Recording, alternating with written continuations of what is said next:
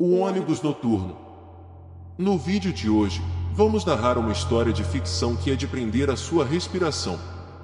Preparem-se para embarcar em uma jornada única repleta de mistérios, aventuras e emoções intensas. Neste vídeo, vamos explorar universos extraordinários, onde a imaginação ganha vida e o impossível se torna possível. Nunca pensei que minha decisão de me tornar um motorista de ônibus do turno da noite em Chicago abriria um portal para o horror sem fim. Escolhi esse trabalho simplesmente porque era o único que se encaixava na minha agenda depois das aulas diurnas. Eu estava precisando de uma renda extra para pagar as contas. Mas na cidade que nunca dorme, nem todas as noites são comuns. Meu turno começava às 11 da noite, como sempre. A noite fria de inverno parecia implacável e desolada. Encontrei consolo no zumbido constante do motor do ônibus, nas luzes de neon piscando e no ocasional viajante noturno que buscava abrigo dentro do calor do ônibus. Havia uma sensação de camaradagem entre nós, noctívagos, uma compreensão silenciosa de que estávamos nisso juntos. Certa noite, enquanto dirigia em meu trajeto habitual, notei uma velha esperando no ponto de ônibus perto da Michigan Avenue. A visão dela era incomum porque ela estava sozinha. Aquela hora, a Avenida Michigan geralmente estava vazia. A mulher usava um chale velho e esfarrapado bem enrolado em seu corpo magro. Seu rosto estava quase escondido sob o chapéu de abas largas, Parei o ônibus e abri a porta para ela. Ela subiu, seus movimentos lentos e calculados. Seus olhos, obscurecidos pelas sombras de seu chapéu, nunca deixaram o chão enquanto ela pescava o troco exato. Uma vez acomodada em um assento na parte de trás, ela ficou quieta, seu olhar fixo fora da janela. Nas noites seguintes, a velha tornou-se regular. Ela estava sempre esperando no mesmo ponto, sempre pagava com o troco exato e sempre se sentava no fundo, olhando pela janela. Havia algo sobre ela que parecia perturbador, mas eu descartei isso como o arrepio que vem com a noite. Uma noite, o tempo piorou, a neve deixou as estradas escorregadias e a visibilidade quase nula. Fiquei surpreso ao encontrar a velha em sua parada habitual, indiferente ao clima severo. Preocupado, perguntei para onde ela estava indo, mas ela não respondeu. Ela apenas foi para o fundo do ônibus, como de costume. As ruas estavam quase desertas por causa da nevasca.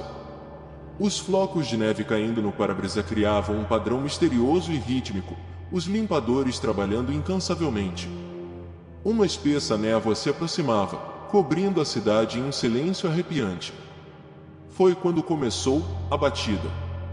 Foi uma batida fraca e ritmada vindo do fundo do ônibus, como um código sendo digitado.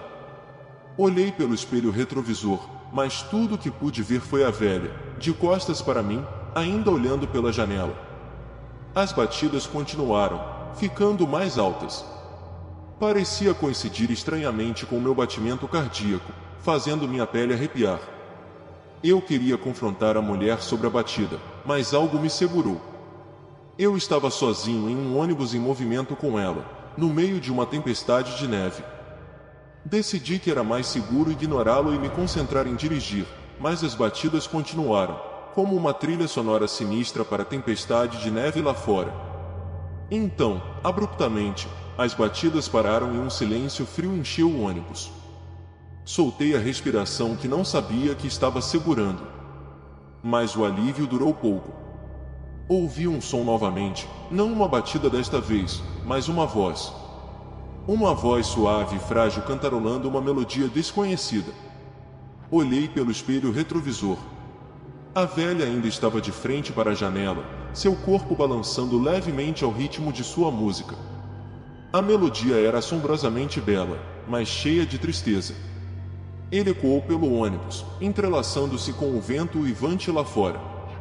O zumbido tornou-se meu companheiro pelas ruas desertas da cidade. O mundo lá fora era uma mistura de branco e cinza, a neve caindo cada vez mais forte. A melodia dentro do ônibus era um contraste nítido, um fio de estranha calma em meio à tempestade que se formava. A música, a nevasca e a velha juntas pintavam uma cena arrepiante. Ao me aproximar da parada final, uma sensação de pavor tomou conta de mim.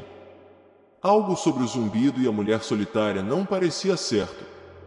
Estacionei o ônibus e anunciei pelo alto-falante: Fim da linha, senhora. O zumbido parou. Houve um silêncio que parecia mais pesado que a própria noite. As luzes do ônibus piscaram, lançando sombras longas e monstruosas. Quando olhei para trás, a mulher estava de pé, de frente para mim. A visão de seu rosto enviou um arrepio na minha espinha. Seus olhos eram negros como o breu, desprovidos de qualquer emoção. Sua pele era pálida, quase translúcida, e esticada sobre suas feições esqueléticas. Ela sorriu, seus lábios puxando para trás para revelar dentes que eram anormalmente afiados. Eu sei que é o fim da linha, querida. Eu estive esperando por isso. Sua voz era suave, mas havia uma ameaça subjacente a ela. Eu assisti com horror enquanto ela se movia lentamente pelo corredor. A cada passo que ela dava, a temperatura dentro do ônibus caía. Seus olhos negros nunca deixaram os meus. O medo tomou conta de mim, mas eu estava congelado no lugar, como um servo pego pelos faróis. Ela parou na minha frente, seus olhos negros como tinta perfurando os meus. Ela inclinou a cabeça e sussurrou: Está na hora. Eu queria perguntar o que ela queria dizer, mas fiquei paralisado de medo. Seu sorriso se alargou, revelando mais de seus dentes afiados. De repente, ela soltou um grito angustiante, tão alto que perfurou o silêncio da noite. Sua forma começou a borrar e distorcer, seu corpo desaparecendo em uma silhueta fantasmagórica. Então, ela se foi. A única evidência de que ela estava lá era o ar gelado e o eco persistente de seu grito. Sentei-me ali, com o coração batendo forte no peito, tentando processar o que acabará de testemunhar. O ônibus, antes um santuário contra o frio, era agora uma prova arrepiante do horror que eu havia enfrentado. Eu soube então que minhas noites como motorista de ônibus seriam para sempre assombradas por essa experiência. Meu turno terminou com o amanhecer, mas a imagem da velha com os olhos negros como tinta permaneceu, impressa em minha mente. Fiquei aliviado quando amanheceu, sua luz matinal dispersando as sombras e trazendo uma sensação de normalidade. Enquanto eu dirigia o ônibus de volta para a estação, minha mente era um turbilhão de pensamentos. O que era aquela mulher? Um fantasma? Uma invenção da minha imaginação, talvez? A fria realidade era que eu não tinha respostas, apenas perguntas que pairavam no ar frio do ônibus. O depósito fervilhava de atividade. Os trabalhadores do turno da manhã marcavam o ponto, seus rostos exibindo a marca de mais um dia. Estacionei o ônibus e caminhei até o escritório do gerente de turno, minha mente ainda lutando com a experiência da noite. Noite difícil, hein? O gerente disse, levantando os olhos de sua papelada matinal. Eu balancei a cabeça, guardando os acontecimentos da noite para mim. Quem acreditaria em mim? Eu seria motivo de chacota no depósito. Então, dei de ombros e me concentrei em terminar minha rotina de fim de turno. Na noite seguinte, eu estava de volta no ônibus, de volta na mesma rota. O medo havia diminuído, substituído por uma curiosidade torturante. Eu me peguei olhando para o relógio, antecipando a hora em que a velha havia embarcado no ônibus. Mas a noite passou sem intercorrências, o estranho silêncio da noite anterior substituído pelos sons familiares da cidade. As semanas se transformaram em meses e a lembrança do encontro fantasmagórico começou a desaparecer. A mulher no ônibus tornou-se uma história assustadora para contar, um conto de fantasmas do motorista do ônibus do turno da noite.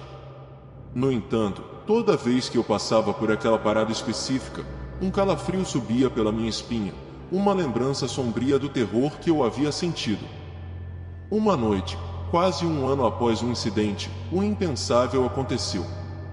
Eu estava dirigindo em minha rota habitual, o ônibus quase vazio, a cidade silenciosa sob uma nova camada de neve. Ao me aproximar da parada onde havia escolhido a velha, vi uma figura esperando. Meu coração batia forte no meu peito quando eu encostei. A porta do ônibus se abriu e uma onda de ar frio entrou. Uma velha subiu a bordo, com as feições escondidas sob um grosso lenço e capuz.